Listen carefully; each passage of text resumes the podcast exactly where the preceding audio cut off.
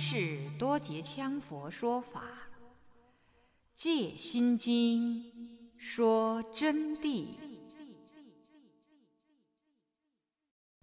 各位听友您好，欢迎您今天继续收听中文版《戒心经》说真谛。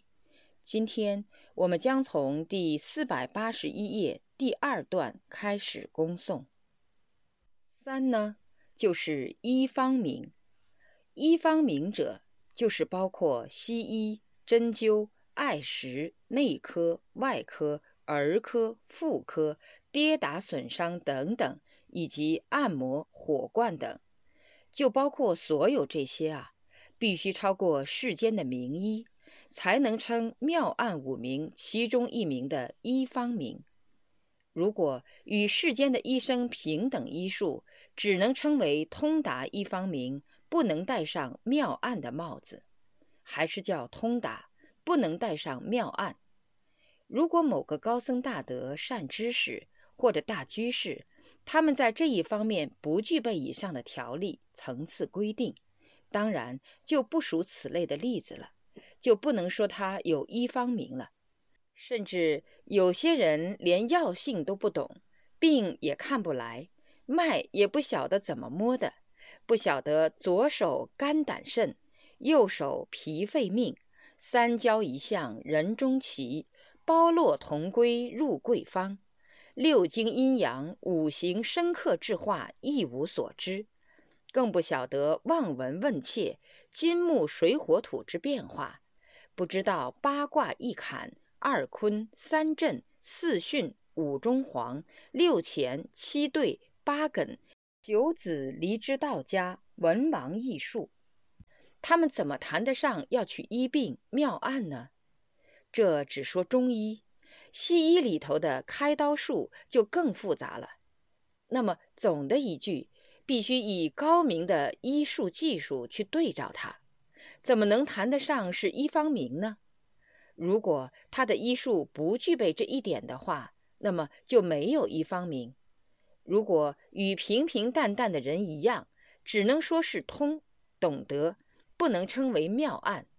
就算妙案了，也只能是一方名一名之妙案，还并不是五名全部都妙案了。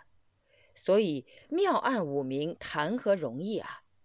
西藏的密宗讲究这一点，其实这并不是讲不讲究的问题。而是成圣必然的智慧开敷规律现象。要说真正妙案五名，无论是法王还是大德活佛中，真正要把他们找出来印证，那就只有讲不下去了。所以往往是口头讲的五名具足，至于妙案五名，根本还没有见过，这是事实啊，同学们。释迦牟尼佛说。菩萨在五明中得，也就是菩萨一定得通五明。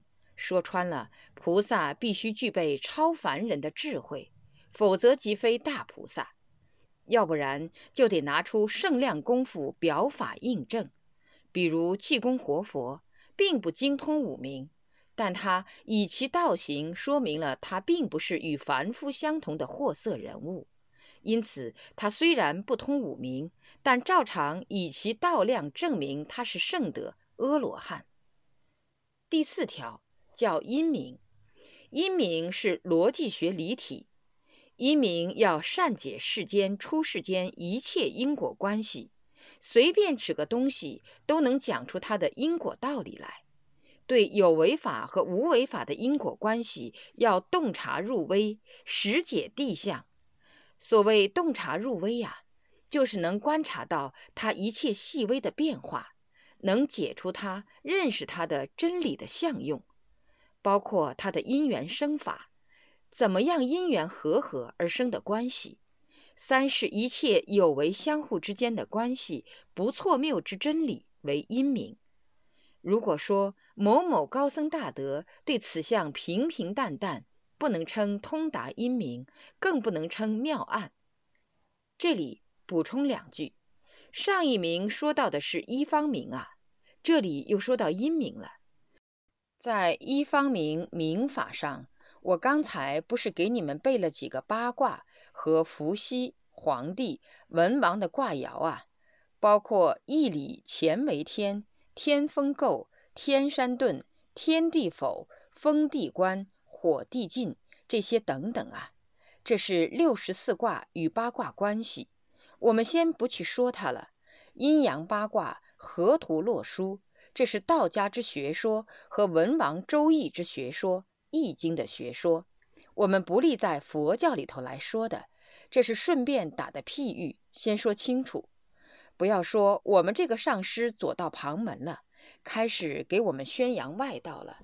这是随便在五名当中提及两句关于医术方面的多种原理，其实这些也是有相当的科学性的，只能说还在有为法中打转，不能了生死而已。不是究竟法，是有为无常法，是成住坏空的。好了，不要浪费时间了，我开始讲内明吧。五，开始讲内明，主要指佛教修学的内证功夫。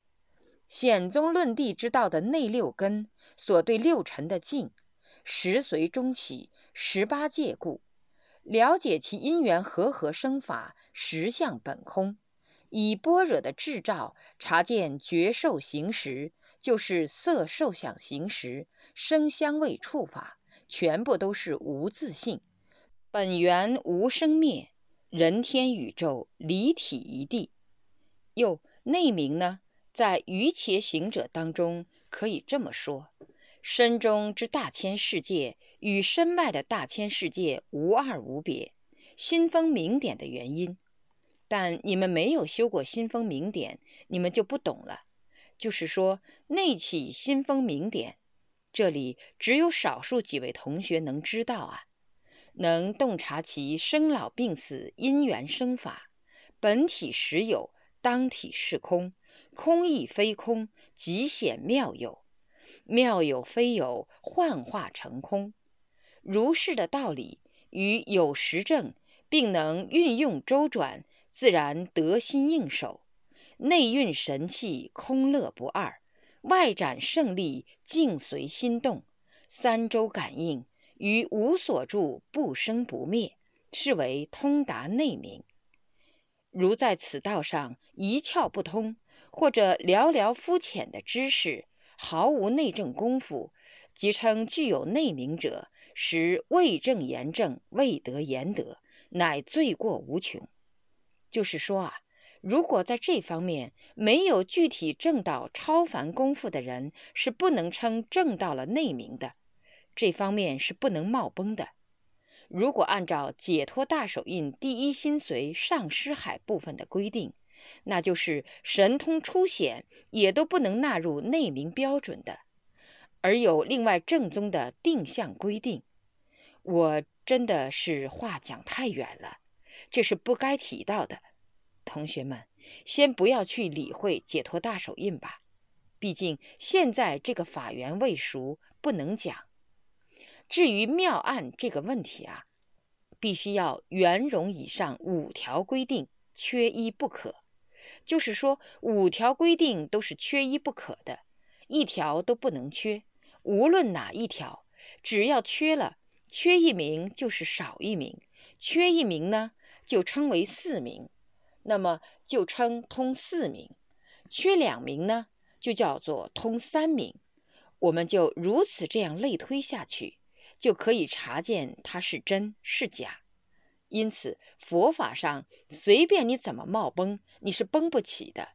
这几条就是规矩。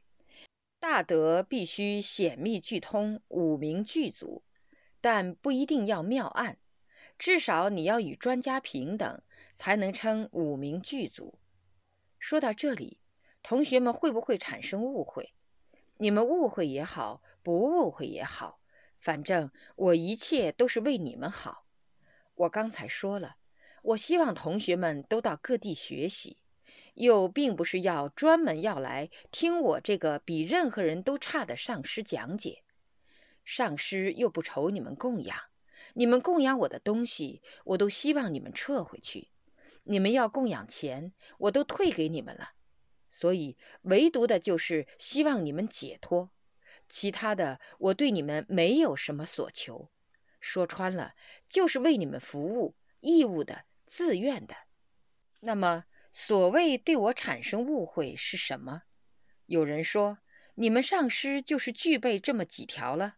不错，这一点不瞒你们说，五条都具备。但是我并不是说我就是妙案五名。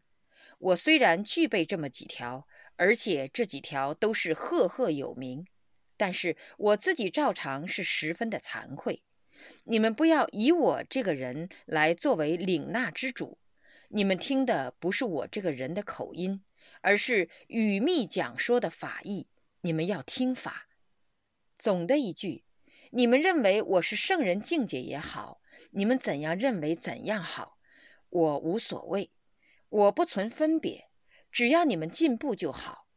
至于你们对我的认识，深者见深，浅者见浅，认识的高度凭你们自己的运气。这句话是一句土话，不科学的笑话，但是令人深思。我不想给你们多说多了。那么我的目的还是跟你们共同进步，共同学法。今后就不要轻易的走错了路，拜错了庙门。这里不是说要同学们不去找别人。我的意思是说，凡是高僧大德，都应该向他们求学，多闻多见，闻思修学。但是要以正知正见、般若智照去查见自身真如真性实相般若。要明白佛陀传下来的行与法，多多少少也让后辈大德学了点。你们想去跟谁学，就跟谁学吧。凡是佛法，都是跟我有关的。这是很奇怪的说辞，有一天你们会懂的。因为我只有佛教这一派，没有其他独立性教派。我的观点呢，是对一切宗派应该不存分别心，只要他是真正的释迦牟尼世尊的教义，释迦牟尼世尊所传的佛法，而后人继承下来的，也就是佛教之正法。不管哪一派的教义。以及宗义和法要，我们都是要虔诚的去学习。所以说，不存分别，对各宗和各派，就是我们学佛法的一个宗旨。至于你个人的根基的大小，你的缘起关系，那是因缘，另当别论的因果问题。说到佛法的差距问题啊，我不偏向于任何一个宗派。只能说是以最真诚的佛弟子忠实的境界和不打妄语的这么一个思想，给大家诚恳地把法义讲清楚。明白了这个问题以后，我们就绝不能信口去诽谤任何一法。有人曾问我何法最大，最易度脱众生，我顺口以歌唱回答他：解脱手印大，限量法顶佳。幻体金刚花，泥丸开圣价。诸多未闻道，破瓦普通法，可生极乐家。念佛稳不爬，般若法最大，涅盘不离他。大小二乘八，戒定慧三家，实修一并抓，一缘发根芽。因果不昧邪，并顺口赋诗一首曰：“解脱手印绝顶尊，无助我法般若心，顿超直入一元具，菩提佛性归一成。”也有人问我，就说：“上师啊，法里头分大乘、小乘、中乘，简分大小乘。”什么法都有，到底哪一派的法是最高最好呢？总有一个差距吧。而有时候听上师讲起，也听其他的高僧大德在说，求法是非常困难的，尤其是西藏求法之前，要做若干种艰苦的苦力劳动。我们汉地的能海法师进入西藏求法。到跑马山皈依降巴格西，降巴格西给他灌顶，使他背了半年的水，把背都磨破了。弥勒日巴祖师受到了很大的折磨，为了修坛场、修房子，整整花销了五年的时间，背都磨来生蛆了。有的甚至于考验几十年，包括古代的皇帝要想学秘法。但是那些高僧为了避免皇帝的权威，就只有采取一个什么办法呢？就只有采取应付办法，就说等你的行持完了，我就教你。但结果他的行持都还没有完的时候，高僧已经圆寂了，后来又学不成了。其实皇帝没有遇上真高僧圣人，真高僧圣人不会这样应付的。一定出自菩提大悲之心愿，真诚对待，希望皇帝、大臣和一切众生早日成就。当然，既然有人这么说，这一系列的问题都告诉我们：行人刚一进入的时候，同样传给了他佛法，为什么又不把有些特殊的法传给他们？可见这个佛法里头是有差距的，是有大小的，是有数据的。我今天就给同学们讲，如果从事相而言，佛法是有差距的；从真谛而言，共振之理是没有差距的。因为共振的道理实相啊，毕竟就是了生脱死的圆满真谛。佛性就是平等的，人人都如佛，如释迦世尊那么伟大，怎么会找到差距呢？所以就绝对没有差距。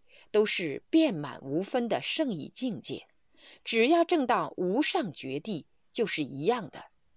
但这里面要证到无上绝地，确实还是不容易的，所以就分出了罗汉、菩萨。菩萨和罗汉之间又分果位和地位，到最后进入等妙觉。当然，法是肯定不会相同的，法确实是有差距的。据我所知道。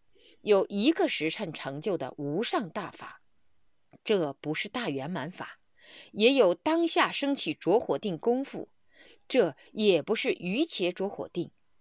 但是这些法，至少今天我讲不出来是什么派的。当然，脱离不了是属于佛教这一大派，只不过这是相应于行所根器，看你的法器的大小，然后去受持。这里面就要牵涉到每一个行人对佛菩萨的恭敬，和对真正的大圣上师的诚信发心，以及自己在修持当中的进取。那么你的德行、正德、正境符合哪一个，就会得到哪一个法，这是因果不昧的。比如我讲不出这些无与伦比的绝顶大法，这是因果不让我讲这些法。缘起不让我讲这些法，所以我就不懂了。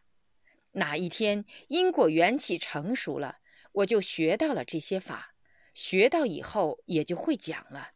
这也是因果关系造成的，法缘的成熟造成的。法是拿来成就众生转凡成圣的，是对众生普照无分的。它虽然是不分。但是是你的行为在自己分他，为什么是行为在分？当你的行为不合格的时候，上师会责绝你，责绝的本尊和护法来决定你的受灌传法。如不合格，就不会传你某种某种法，只会学某种某种法。那么这里面好像法又有差距了，不是？由于你那种行为造成学某种法不学某种法的差别，而不是法有差别，是你的阴云障挡住了日光一个道理。所以说，真心学佛、真诚对待、大悲为本是最重要的。另外一方面，就牵涉到一个学了今后产不产生受用的问题。所以有些法就不能传给你。因为传给你以后啊，往往有时候要误事的，自己不能修好，甚至还要走火入魔，乃至于自己的境界不高，把无上甚深的法义拿去乱讲乱说。因此上呢，在法上啊，它总体的真谛没有大小，但进取过程中它是有很大的变化的。比如说，有些法你拼命修，修一辈子才能往生极乐世界，而另外的法修几天就能往生，所以自然的大小差距就出来了。说到这里，我就必须要告诉同学们，学佛法。是不能加半点沙的，也就是不能带半点不净心行，否则就学不到大法，就是学了也不会有受用。注意，这是神圣的经文开示的场所，这是十分严肃的。我是费尽辛苦的在向你们传授般若的真谛，你们自己要把每一句话都当成无限宝贵的法宝。有很多不该讲的法，我这一次都跟你们讲了。我明确跟你们说，本来是不该给你们透露的，但是这里面有两三位修行比较好的，所以说致使我必须要开示，是这个原因，你们才能听到一些真正的般若和佛性的妙意。那么我说到佛法的平等与不平等，修法怎样进去才能得到伟大的佛法？这方面的例子在西藏密法里头甚多，哈哈，解脱大手印就更妙玄高深的喽。不是要你们来尊敬上师，不要你们来尊敬我。你尊敬了我，我还是那个样子；你不尊敬我，我还是那个样子。关键是自己修你们自己的行，把你们自己的正境正德达到一定的程度，自然才会解脱。我们学佛法要知道是来之不易的，不容易的。如果产生了分别心，产生了轻慢佛法的心，我明确的讲，不但你们修不到甚深的佛法，得不到甚深的佛法，而且得到了你不会有受用的。刚才我说到了，佛法是不能加沙的。你可以骗上师，你可以骗你的法本。但是你全部骗的是你自己的心行，心行会产生障盖，覆盖你的自信。自信本来光明无垢，是你的不敬业将其覆盖。为什么？因为自信般若里边是不能加一颗沙的，只要参与一点世俗之因，它的缘起也就不会成熟的。在这里，除了修持很好的同学。有部分同学，我要告诉你们，你们自己如果犯了什么错误，完了以后自觉的忏悔一下，否则一切都完了。不是说上师管不管你们的问题，关键你们通得过护法圣那一关吗？我只问你，通不过，那么你们可以知道，面子倒暂时顾到了，结果那一天下来就一切完蛋，一切都会完蛋。所以必须要给你们再三叮咛，要诚诚恳恳的求法，诚诚恳恳的于恭敬中向诸佛菩萨求学，要无私的修持，把自己成一个纯净的、真正能受持大法的法器，做菩萨的料子。上师在这里讲这些事情，或者是批评你们过火的地方，我是指的部分同学啊。我是从内心里面确实想到你们的进步，因为这类的同学已经有好多个了，不止一个，把学佛当成世间法上在处理一切事物，最后是不能得解脱的，自己欺骗自己一生。我们已经下了决心，为什么要不诚意呢？三业为什么要不相应呢？这是非常严肃的问题。关于佛法的分别问题。我现在已经讲清楚了，那么不管是哪一宗派，定义已经定下来，我再来给大家分解世俗的见地。世俗见地就是以世间法来了解佛法在今生所取得的进度和成就关系。有的人说，我不要那么麻烦了，我念佛往生吧。你没有把念佛闹懂啊。就是普通念诵阿弥陀佛最快的波州三昧弥陀净观，都要一百天才能生效，能不能真正成功达到往生还不一定呢。那么这个就快得多了。何况这个专修波州三昧弥陀往生的，还痛苦无比，一般的人承受不了，要身体十分的健康才能修。那么这个破瓦法还不需要那么长的时间，平常念佛是最慢的法门。虽然如此，但是它最为稳当的，就是说念佛南无阿弥陀佛，或者是念其他的佛，虽然速度非常的慢，临终成就、临终往生，但是非常稳当。除非你犯了戒，或违背经教，或诽谤了圣者，或破坏了正法。如果是行正修持念佛，一心不乱的念，不容易走偏差路的。而凡是要了脱生死，无论何种法门，都必须依般若方可证涅盘之道。就是说，只要你一说到要了生脱死，就必须要依般若。不管是小乘大乘，都要进入般若境界，最后必须般若的圆满大涅盘。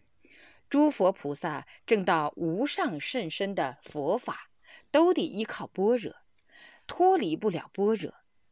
般若成了诸佛之母，出一切佛菩萨，出一切佛，因此才说到了般若的法最大。至于一个人应该学什么样的法，或大乘，或小乘，或密法，或净土，都必须依戒定慧而勤修三学，缺一不可。戒定慧三家，就是这三个是最好最好的法。所以，不管你修什么成，都首先得要守戒，要有定，要产生慧，才能得到受用。至于你应该学什么样的法，都得根据出生的牙因之缘，这是因果的关系，是科学的相应观，不邪不边的道理，不可用分别心去关照。这里啊。就跟我们说明了，要实修般若境界，必须奠定前因，还要看你的根基种性，要因缘，有缘学什么样的法，才能学什么样的法，因缘才能发根呀。因果呢是不昧不邪的，因为因缘是建立在因果上面的，你该是什么样的法器，就是什么样的法器，只要是你的缘起符合。不管学什么样的法，就能得到你相应的这个法果，就正得法道，其中就包括正德正境。这个道理呢，是因果不昧的，是因果的规律，所以叫因果不昧邪。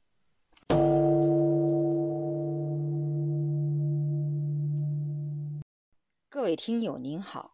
您刚才收听到的是《戒心经说真谛》中文版，从第四百八十一页到第四百九十页的部分内容。感谢您的收听，我们下集再会。